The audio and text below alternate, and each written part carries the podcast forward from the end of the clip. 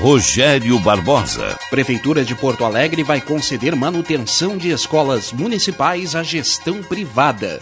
Relator do TSE vota pela inelegibilidade de Jair Bolsonaro por oito anos. Paris tem noite de confrontos após morte de jovem por policial.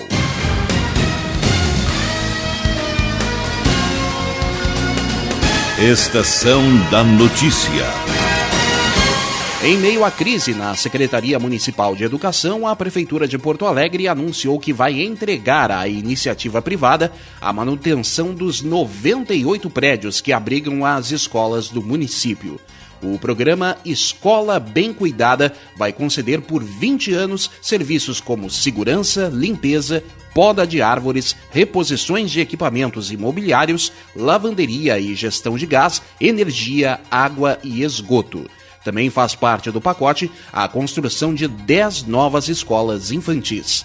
Segundo a secretária municipal de parcerias, Ana Pellini, a estimativa é abrir mais de 2.400 novas vagas.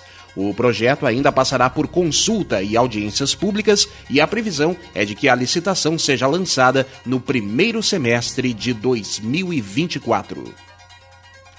Votação de texto polêmico sobre símbolos do Rio Grande do Sul é adiada. Repórter Christian Costa. A discussão em torno da proposta de emenda constitucional que institui a proteção e imutabilidade dos símbolos do Estado do Rio Grande do Sul vai continuar na Assembleia Legislativa. O projeto era o mais polêmico da pauta desta terça-feira, dia 27. Ele chegou até a ser discutido. No entanto, o quórum foi retirado antes da apreciação. A iniciativa é do deputado Rodrigo Lorenzoni. O pano de fundo dessa matéria é o hino rio-grandense. Alguns deputados defendem que a frase do hino, povo que não tem virtude acaba por ser escravo, tem conotação racista. O deputado Matheus Gomes é um deles. O parlamentar do PSOL é contrário à PEC e argumenta que a retirada do quórum é prova que a matéria precisa ser mais discutida no parlamento gaúcho. O Estado do Rio Grande do Sul valoriza a cultura e a sua tradição e isso precisa ser um debate bem feito, bem planejado. E não foi o que aconteceu com a proposta feita pelo deputado Rodrigo Lorenzoni. Ele tentava, na verdade, impedir que a gente avançasse numa discussão sobre a questão racial, né, que envolve essa crítica à frase povo que não tem virtude acaba por ser escravo, e com isso apresentou essa proposta completamente fora de um padrão democrático. E agora está tentando algum tipo de improviso que não está à altura da importância que a sociedade gaúcha dá à tradição, à cultura, e por isso é uma proposta que não pode ser votada agora, né? A gente tem que discutir com muito mais calma. Rodrigo Lorenzoni coloca que a PEC busca resguardar os símbolos do Estado e não tratar ou retratar alterações históricas. Lorenzoni garante que a matéria vai ser votada e aprovada na próxima semana. Ela é a primeira da pauta. Lorenzoni explica por que a base de apoio do projeto optou por retirar o quórum. O deputado Edvilson Brum teve um mal-estar, o deputado Paparico ficou na sua região, o deputado Clasma tinha uma consulta médica, o deputado Elton foi chamado para uma de emergência, uma reunião na Casa Civil. Então, é, nós precisamos construir sempre com aqueles que estão comprometidos e com a, a, o caminho viável para garantir a aprovação. Então, foi isso que aconteceu e toda construção ela é assim, né, no parlamento. A gente constrói, avança, dialoga e pavimenta o caminho que na terça-feira que vem vai ser definitivamente votado e aprovado. Uma emenda foi incorporada ao texto. A iniciativa é do deputado Luiz Marenco, do PDT. Vai ser retirada a palavra imutável e colocar a palavra que nós colocamos no PL, que é o referendo. Se de fato alguém quiser mudar a, a, cor da bandeira, o hino do Rio Grande do Sul, pergunte ao povo do Rio Grande do Sul, não é o deputado que tem que dizer se vai mudar a bandeira, o símbolo, vai mudar o hino do Rio Grande. Então eu acredito que nós temos que ter respeito ao povo do Rio Grande do Sul, ele que tem que decidir se deve ou não mudar os símbolos. Os deputados estaduais aprovaram 10 matérias nesta terça, entre elas a que cria o Conselho Estadual de Saúde do Estado do Rio Grande do Sul e a que prorroga os contratos emergenciais do Instituto Geral de Perícias. Agência Rádio Web, produção e reportagem Christian Costa. Dirigentes da CE Equatorial foram chamados à Câmara Municipal nesta quarta-feira para prestar esclarecimentos a respeito da demora para retomar a energia após o ciclone em Porto Alegre. A propósito, o prefeito de Caraá, cidade mais atingida pelo temporal, vai se reunir com o presidente Lula para pedir apoio para a reconstrução do município. O governo federal já autorizou o envio de 926 mil reais. Falando nele, Lula vem ao Rio Grande do Sul nesta sexta-feira para sua primeira visita oficial desde a posse. O presidente deve ficar ao menos seis horas em solo gaúcho para inaugurações de obras e encontros políticos. Mercado formal no Rio Grande do Sul registra alta de 3,5% no período de um ano. Repórter Marcelo Vaz. Dados do Boletim de Trabalho do Rio Grande do Sul, divulgados nesta terça-feira, mostram que no período de um ano, entre abril de 2022 e abril de 2023, o mercado formal de trabalho gaúcho registrou alta de 3,5%.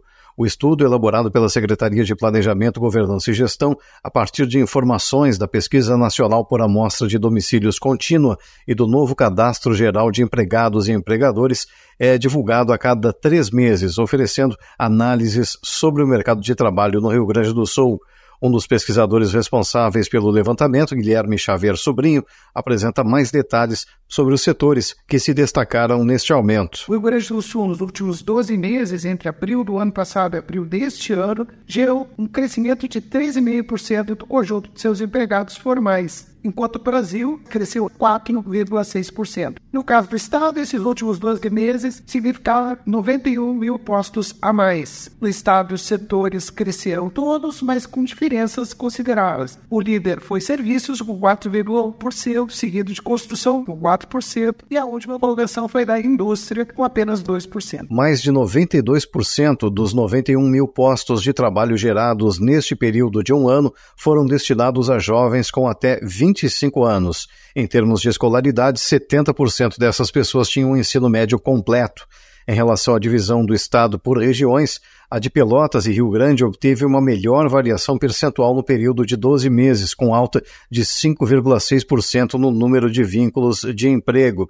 Já a Serra registrou a variação mais baixa, 2,8% positivo, puxada pelo desempenho do segmento industrial. O salário médio de admissão do Estado, em abril de 2023, chegou a R$ 2.004, um crescimento de 1,8% em comparação com o mesmo mês do ano passado.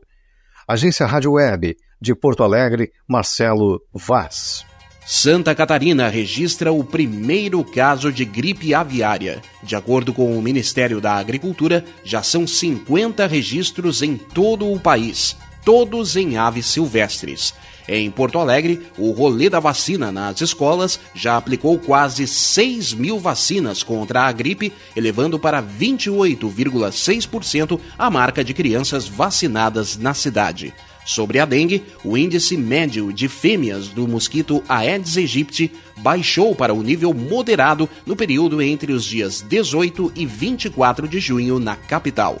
De acordo com o boletim informativo da Secretaria Municipal da Saúde, neste ano, Porto Alegre já confirmou 3.041 casos da doença. O ministro do Tribunal Superior Eleitoral, Benedito Gonçalves, relator da ação que pode tornar Jair Bolsonaro inelegível, vota pela condenação do ex-presidente. Detalhes com Alain Barbosa. O ministro corregedor do Tribunal Superior Eleitoral, Benedito Gonçalves, votou na noite desta terça-feira para tornar Jair Messias Bolsonaro inelegível por oito anos. O tribunal julga o ex-presidente por abuso de poder político por conta da reunião que promoveu com embaixadores no dia 18 de julho de 2022 no Palácio da Alvorada para desacreditar o processo eleitoral brasileiro junto à comunidade internacional. O evento foi transmitido pela TV Brasil, caracterizando, segundo Benedito Gonçalves, desvio de finalidade no uso da empresa estatal para fim meramente eleitoreiro. No mérito, julgo parcialmente procedente o pedido para condenar o primeiro investigado, Jair Messias Bolsonaro, pela prática de abuso de poder político e de uso indevido de meio de comunicação nas eleições de 2022, em razão de sua responsabilidade direta e pessoal pela conduta ilícita praticada em benefício de sua candidatura à reeleição para o cargo de presidente da República. Declaro sua inelegibilidade por oito anos seguintes ao pleito de 2022. O ministro do TSE também lembrou das ações e falas de Bolsonaro para envolver as Forças Armadas em uma ação golpista e de descrédito às urnas eletrônicas, mesmo após o Congresso Nacional ter rejeitado o retorno do voto impresso. Na leitura do voto, que durou cerca de três horas, Benedito Gonçalves qualificou o evento com embaixadores como aberrante e de total desprezo à democracia. O pré-candidato lembrou à audiência por duas vezes sua condição como chefe supremo das Forças Armadas, em ambas para indicar que não endossaria uma farsa. Para se ter uma ideia, a palavra democracia apareceu apenas quatro vezes. E nenhuma delas foi reconhecida como um valor associado à realidade do processo eleitoral. O candidato a vice-presidente na chapa, Braga Neto, foi absolvido por não se verificar a participação dele no evento. O julgamento terá continuidade na próxima quinta-feira, às 9 horas da manhã. Agência Rádio Web Produção e Reportagem, Alain Barbosa. TSE tem primeira mulher negra com nomeação de Edilene Lobo. Repórter Wellington Mesquita. A advogada Edilene Lobo será a primeira mulher negra a ocupar uma cadeira no Tribunal Superior Eleitoral. O anúncio foi feito pelo presidente da Corte, Alexandre de Moraes, na abertura da sessão desta terça-feira. O nome de Edilene estava na lista enviada pelo Supremo Tribunal Federal ao presidente Lula, que a indicou para o cargo. A lista também era formada pelas advogadas Daniela Borges, presidente da Ordem dos Advogados do Brasil na Bahia, e Marilda Silveira, que atua na área eleitoral em Brasília. Edilene Lobo assume como substituta da vaga de André Ramos Tavares, que se tornou titular da corte. Tendo atuado para o Partido dos Trabalhadores em Minas Gerais, Edilene Lobo é advogada com ampla experiência em direito eleitoral e administrativo. Ela possui mestrado em Direito pela Universidade Federal de Minas Gerais e é doutora em Direito Processual pela PUC Minas. Além disso, é professora da graduação e do mestrado em Direito na Universidade de Itaúna. De acordo com a Constituição Federal, cabe ao presidente da República nomear os advogados que compõem o tribunal. O TSE é composto por sete ministros, sendo três do Supremo Tribunal Federal, dois do Superior Tribunal de Justiça e dois advogados com notório saber jurídico, além dos respectivos substitutos. Agência Rádio Web com informações de Brasília, Wellington Mesquita. O governo federal vai disponibilizar 364 bilhões de reais em recursos do Plano Safra 2023-24. O montante recorde de financiamento foi anunciado pelo presidente Lula. Detalhes com Yuri Hudson. O presidente da República, Luiz Inácio Lula da Silva, anunciou nesta quarta-feira investimento na ordem de 77 bilhões de reais para o Plano Safra da Agricultura Familiar. O petista retomou os investimentos no Pronaf após quase quatro anos sem recursos para o setor. Na gestão Bolsonaro, o Plano Safra da Agricultura Familiar foi apensada ao Plano Safra do Médio e Grande Produtor. O ministro do Desenvolvimento Agrário, Paulo Teixeira, destacou a importância da agricultura familiar que abastece parte do país. Com esse Plano Safra, vamos ajudar a produzir e levar comida de verdade para a mesa do povo brasileiro ao mesmo tempo em que fortalecemos a agricultura familiar. Quero aqui fazer, presidente, uma referência ao MDA. O presidente Lula participou da cerimônia. No evento, no Palácio do Planalto, além de pedir que o setor entregue sugestões para o governo federal, Lula também cobrou que o MDA e o INCRA proponham políticas para a criação do que chamou de prateleira de terra. Se nós temos em cada estado um instituto que cuida da terra, a minha pergunta é o seguinte: por que, que a gente tem que esperar as pessoas invadirem uma terra para a gente comprar? Por que, que a gente não faz um levantamento de todas as terras devolutas, de todas as terras ociosas? A gente cria no governo um balcão uma prateleira de terra. Isso vale tanto para o campo vale para a periferia desse país. O plano prevê a redução da taxa de juros de 5% para 4% ao ano para os produtores de alimentos como arroz, feijão, mandioca, tomate, leite, ovos e outros. O objetivo, segundo o governo federal, é contribuir com a segurança alimentar do país. Agência Rádio Web de Brasília, Yuri Hudson. O governo publica regras do programa Desenrola Brasil para renegociação de dívidas. Pessoas que recebem até dois salários mínimos com dívidas de até 5 mil reais poderão parcelar os débitos em até 60 vezes. O programa terá duas fases. A primeira para cadastrar quem ganha até dois salários mínimos e está no cadastro único. A segunda é para quem possui dívidas bancárias.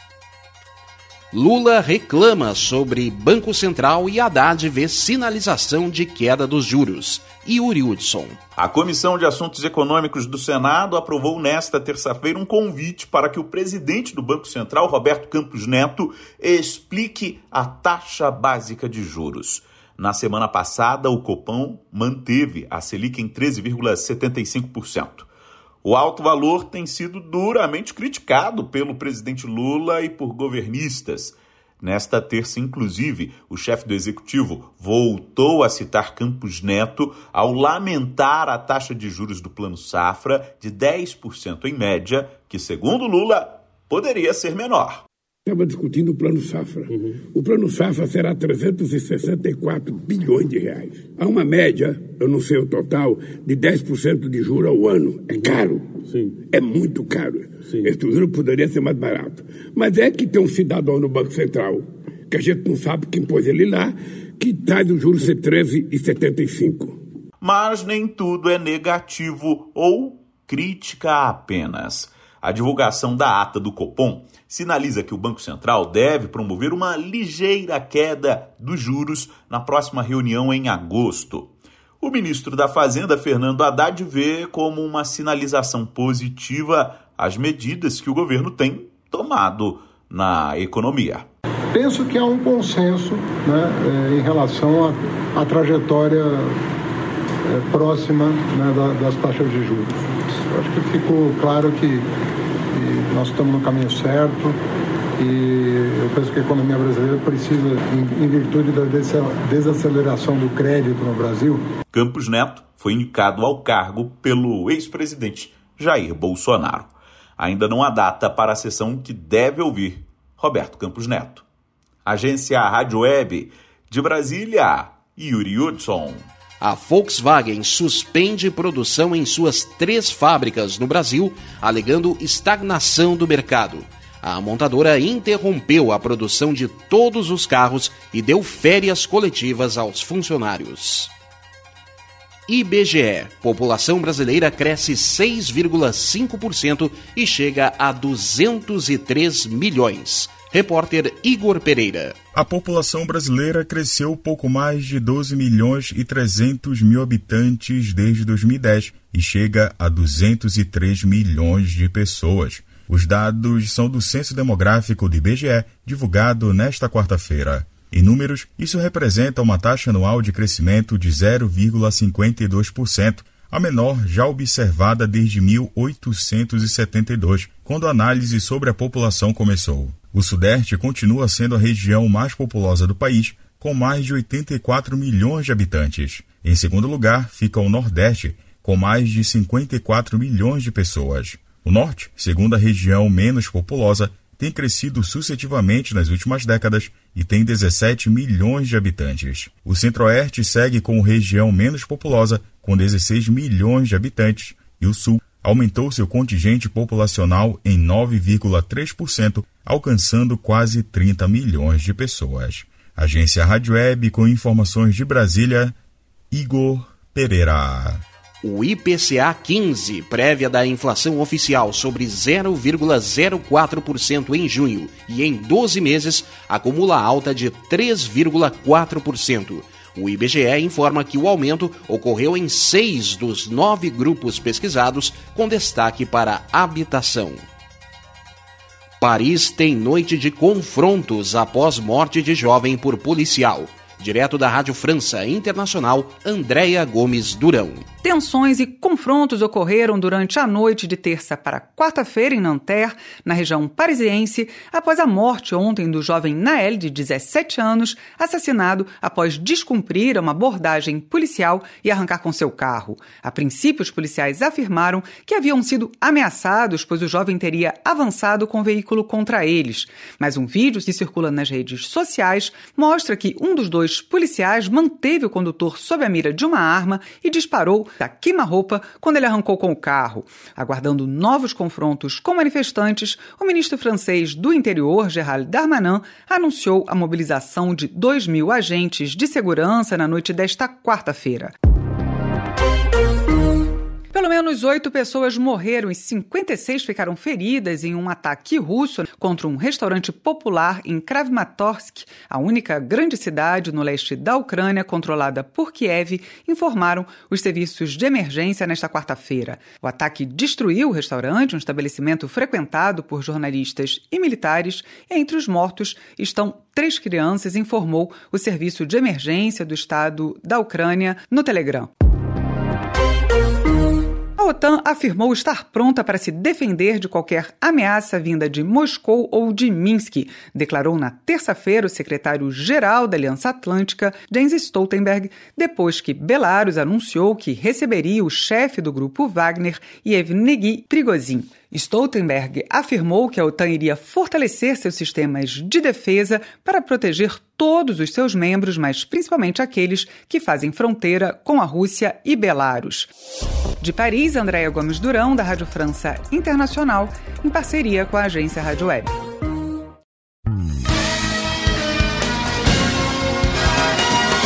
Estação da Notícia, um serviço jornalístico da Rádio Estação Web. Noticiário geral da agência Rádio Web. Redação de notícias Janaína Sabrito. Nova edição amanhã às seis e meia da tarde.